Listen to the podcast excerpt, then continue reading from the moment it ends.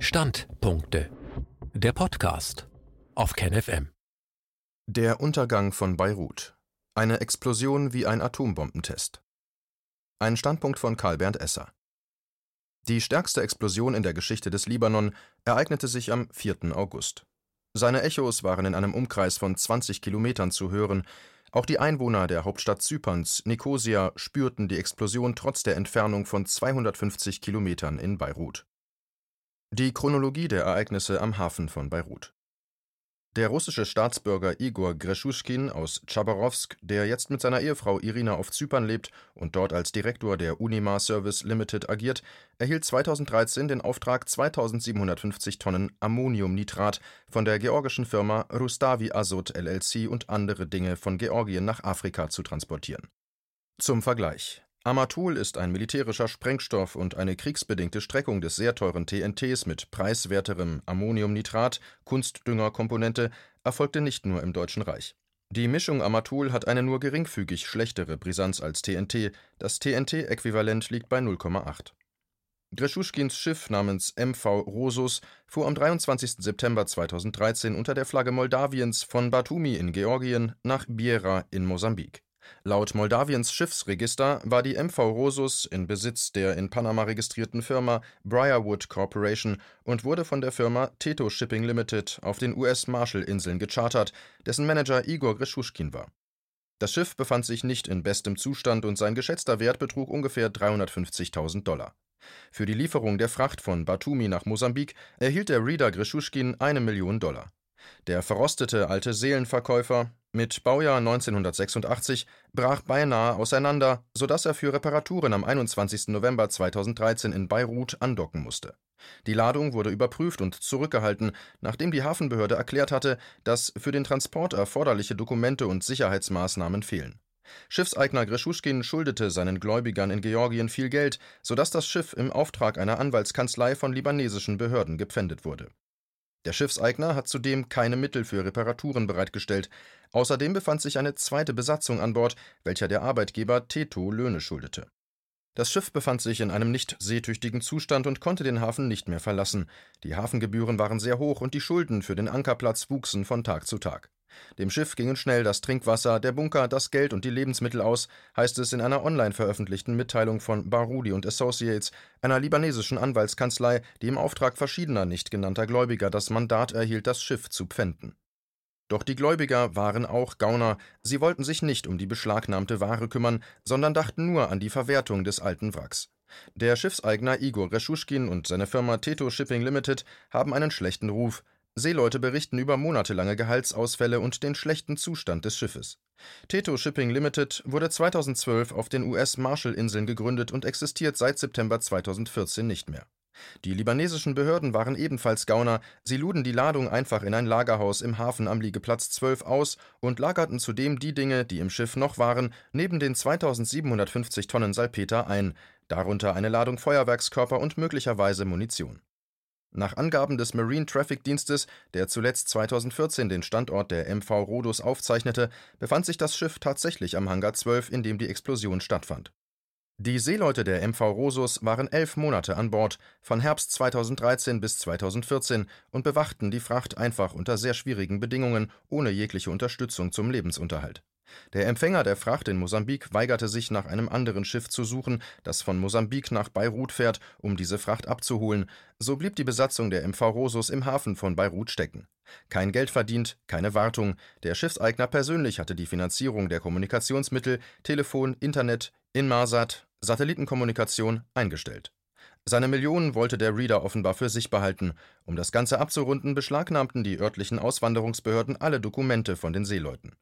Die libanesischen Behörden stimmten schlussendlich zu, dass sechs von zehn Seeleuten das Land verlassen durften, die anderen wurden fast ein Jahr lang auf dem Schiff festgehalten, berichtet das Seafarers Journal am 19. September 2014. Anfangs waren acht ukrainische Seeleute an Bord, sagte Natalia Klamm, Geschäftsführerin des Odessa Assault Seaman Aid Fund. Der Fonds gewährte den Seeleuten materielle Unterstützung beim Auffüllen ihrer Mobilfunkkonten. Dies ermöglichte den Besatzungsmitgliedern ständigen Kontakt zu ihren Verwandten, Diplomaten und einem Anwalt herzustellen. Nachdem sich die Seeleute mit unserer Hilfe an den ukrainischen Konsul gewandt hatten, konnten fünf unserer Landsleute nach Hause zurückkehren. Ein Seemann starb an einem Schlaganfall. Um das Schiff am Leben zu erhalten, blieben demnach vier Besatzungsmitglieder an Bord, drei Ukrainer und der russische Schiffskapitän. Während der Eigner Greschuschkin sich für bankrott erklärte und das Schiff endgültig verließ. Nachdem auch die Seeleute das Schiff schlussendlich verlassen hatten, beschlossen die Hafenbehörden in Beirut, die Fracht als Sicherheit für die Nichtzahlung von Hafengebühren und anderen Schulden im Lager bei Pier 12 zu belassen. Vor zwei Jahren sank dann die MV Rosus im selben Hafen unmittelbar dort, wo sich jetzt der riesige Explosionskrater befindet. Die berechtigte Frage ist, welche gefährlichen Chemikalien oder Sprengstoffe befanden sich noch an Bord des gesunkenen Wracks? Der Generaldirektor des libanesischen Zolls, Badri Dahir, wurde mittlerweile verhaftet. Er sagte, die Justiz des Landes sei sechsmal über die gefährlichen Chemikalien informiert worden, die in diesem Lagerhaus in der libanesischen Hauptstadt gelagert wurden. Die erste Warnung vor der potenziellen Gefahr der im Hafen gelagerten Chemikalien kam am 27. Juni 2014 vom damaligen Direktor des libanesischen Zolls, Shafiq Miri, wie von Al Jazeera berichtet.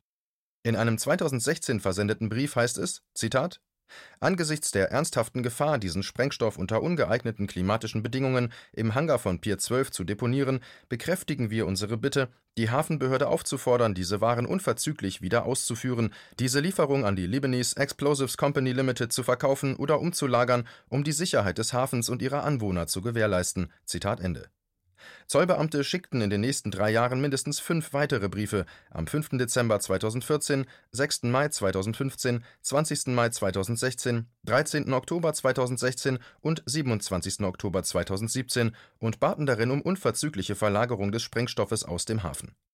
Shafiq Miri wurde inzwischen auch verhaftet. Die Gefahr, sagte Badri Dahir, der derzeitige Direktor des libanesischen Zolls, am Mittwoch gegenüber dem libanesischen Sender LBCI, war allen Verantwortlichen bekannt. Alle drei Verantwortlichen wurden zusammen mit dem vermögenden Hafendirektor Hassan Kuraitim zugleich verhaftet.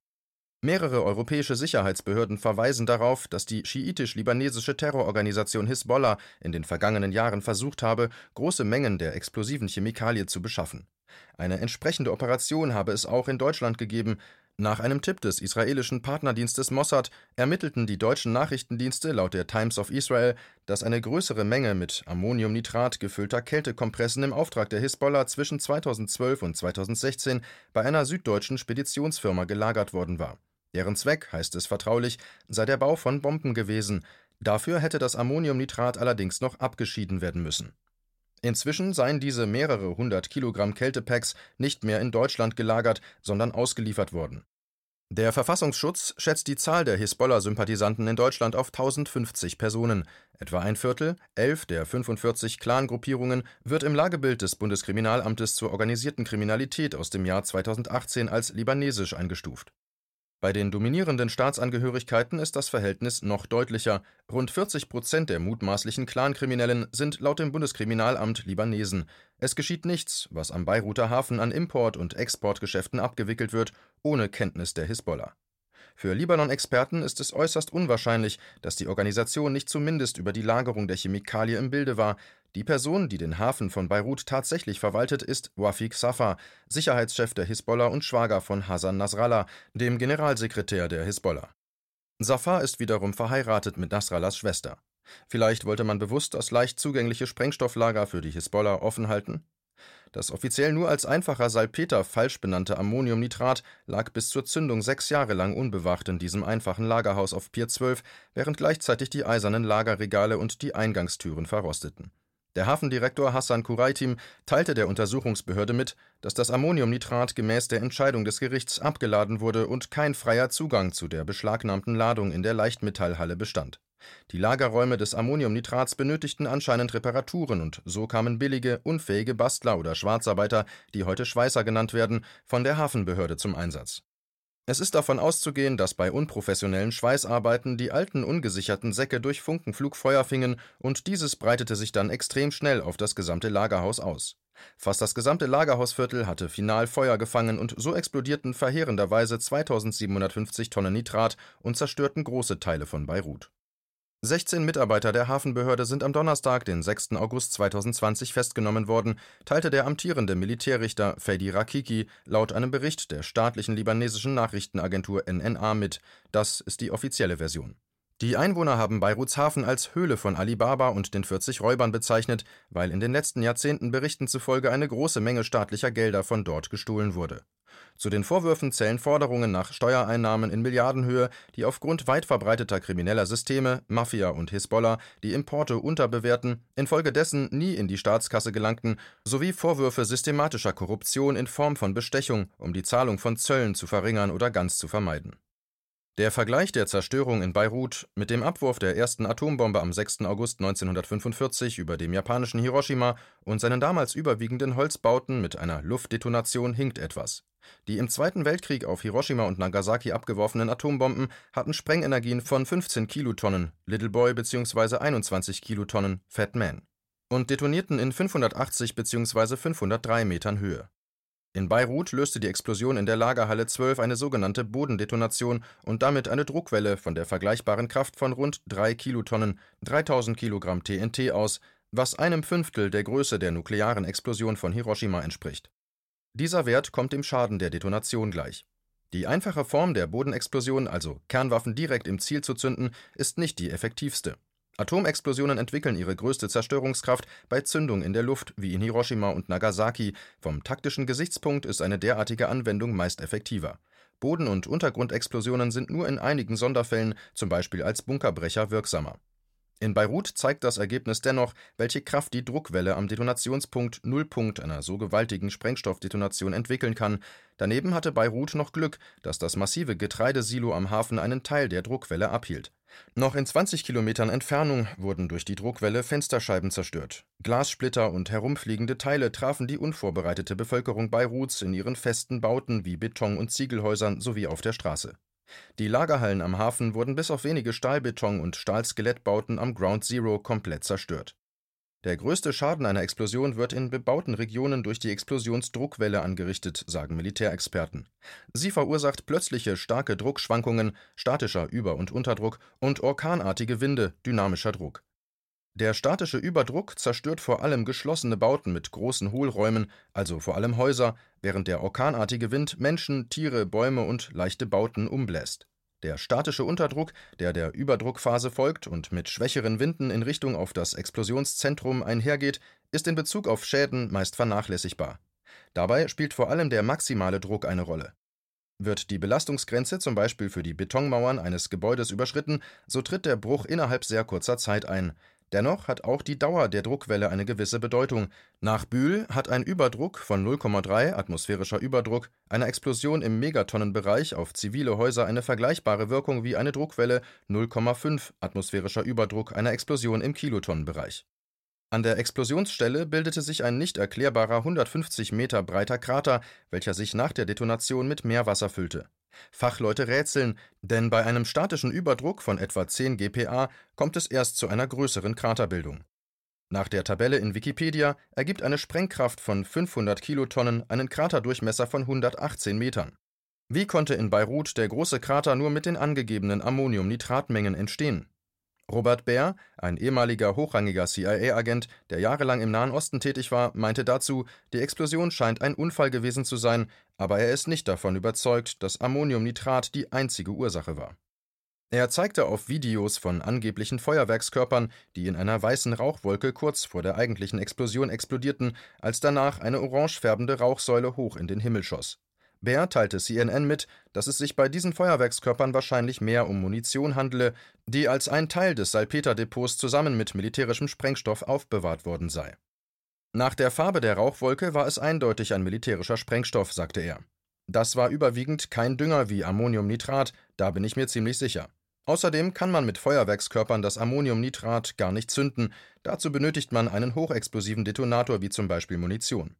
Es sieht fast wie ein Unfall aus, sagte er, es war Inkompetenz und vielleicht Korruption, aber die Frage ist, ob es sich auch um militärischen Sprengstoff handelte, an wen er ging oder warum er dort gelagert wurde.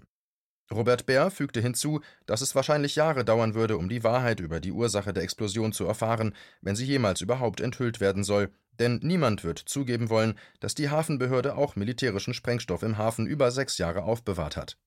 Tatsächlich gibt der Hersteller Orica Mining Services in Australien, welcher auf Fotos der ein Tonnen schweren Bags abzulesen ist, an, dass das Nitropril HD nur als kommerzieller Sprengstoff im Bergbau und in Steinbrüchen eingesetzt wird. In den Sicherheitshinweisen des Originalprodukts steht kann unter Einschluss und hoher Temperatur explodieren, aber nicht leicht explodieren, kann aufgrund von Detonationen in der Nähe explodieren. Ein Orica-Sicherheitshinweis legt die TNT-Äquivalenz militärischer Sprengstoff für eine Explosion von Nitropril in großen Säcken auf 15 Prozent fest. 2750 Tonnen Nitropril entsprechen damit 412,5 Tonnen TNT-Äquivalent. Die traditionelle Fahrlässigkeit wollte nicht den Orica-Warnhinweisen Beachtung schenken, dass in einer aufgeheizten Lagerhalle mit hoher Luftfeuchtigkeit Sprengstoffe gerade unter diesen Bedingungen in kürzester Zeit blankes Nitroglycerin schwitzen, davon abgesehen allein schon die Sonneneinstrahlung zu einer Explosion führen kann. Die Explosion in Beirut war gewissermaßen viel stärker als 412,5 Tonnen TNT-Äquivalent. Dieser physikalische Wert passt nicht zum großen Krater, zur mächtigen Druckwelle und zu ihren Verwüstungen sowie zur Farbe der orangebraunen Detonationswolke. Es muss also noch ein anderer Sprengstoff oder Munition mit zur Zündung gekommen sein. Ein ähnlicher Vorfall wie in Beirut ereignete sich auf Zypern am 11. Juli 2011. Ein Munitionslager auf dem Marinestützpunkt Evangelos Florakis in Zypern wurde von einer massiven Explosion heimgesucht. Die Katastrophe wurde vermutlich durch einen Buschbrand ausgelöst, Sowohl der Kommandeur der zyprischen Flotte als auch der Befehlshaber des Stützpunkts sowie weiteres Militärpersonal und Einsatzkräfte der Feuerwehr wurden getötet. Das daneben liegende Hauptkraftwerk der Insel wurde ebenfalls zerstört, siehe Satellitenfotos Hellas Sat vorher-nachher im Schriftartikel verlinkt. Die Detonation wurde durch 98 Container iranische Munition und Sprengstoffkisten verursacht, die mehr als 2000 Tonnen Sprengstoff enthielten und die Zypern auf dem Weg nach Syrien im Januar 2009 beschlagnahmte die 98 Container blieben auf dem Marinestützpunkt ungeschützt liegen. Fachleute und auch der später bei der Explosion ums Leben gekommene Kommandeur sprachen die Explosionsgefahr an, zumal die hölzernen Munitionskisten im Container nur 300 Meter vom Kraftwerk Vassilico entfernt standen. Ungeschützt waren die Container der Witterung ausgesetzt, vor allem der Hitze. Der Gesamtschaden auf der Insel betrug damals 992 Millionen US-Dollar. Interessant sind Informationen in der Wikipedia-Liste zu den größten weltweiten nichtnuklearen Explosionen. Dort ist bereits die Explosion in Beirut verzeichnet. Bis heute zählte man dort rund 170 getötete und 5200 verletzte Personen sowie rund 300.000 obdachlose Einwohner, davon 50.000 Kinder. Etwa 100 Personen werden noch vermisst. Die Explosion verursachte einen geschätzten Sachschaden von rund 4 bis 6 Milliarden Euro, meint der Bürgermeister. Das Ammoniumnitrat wurde von der Internationalen Bank von Mosambik für Fabrica de Explosivos de Mosambik (FEM), eine Firma, die kommerzielle Sprengstoffe herstellt, gekauft, so Barudi und Partners, die libanesische Anwaltskanzlei, die die Schiffsbesatzung vertritt, in einer Erklärung vom 5. August 2020. Cornelda, das Unternehmen, das den Hafen von Beira verwaltet, wurde nie über die Ankunft eines Schiffes mit 2750 Tonnen Ammoniumnitrat nach Mosambik informiert Normalerweise werden wir vor Einlaufen eines Schiffes benachrichtigt, in diesem Fall haben wir nie eine Benachrichtigung von einem Schiff erhalten, das mit diesem Namen und dieser Ladung in den Hafen von Beira gekommen ist, sagte Antonio Libombo, stellvertretender Geschäftsführer von Cornelda.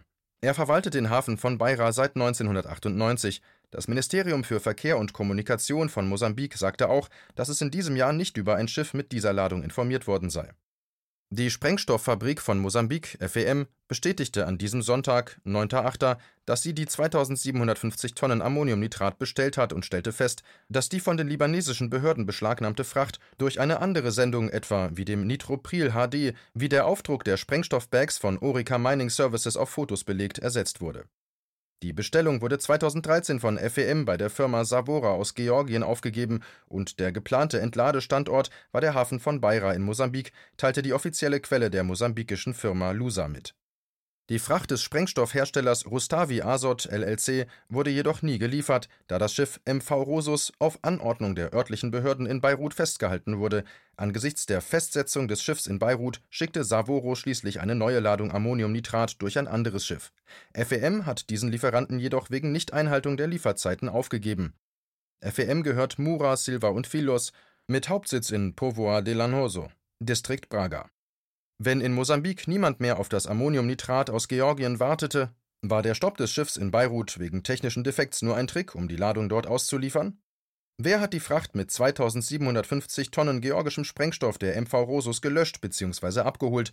Irgendwann wurde wieder der Hangar 12 mit 2750 Tonnen Ammoniumnitrat bis zum Rand aufgefüllt. Diesmal mit Sprengstoff Nitropril HD der australischen Firma Orica Mining Services, wie auf Fotos der Bags zu erkennen, der zu der verheerenden Explosion geführt hat? Noch sind viele Fragen offen. War es wirklich ein tragischer Unfall oder doch ein verdeckter Anschlag?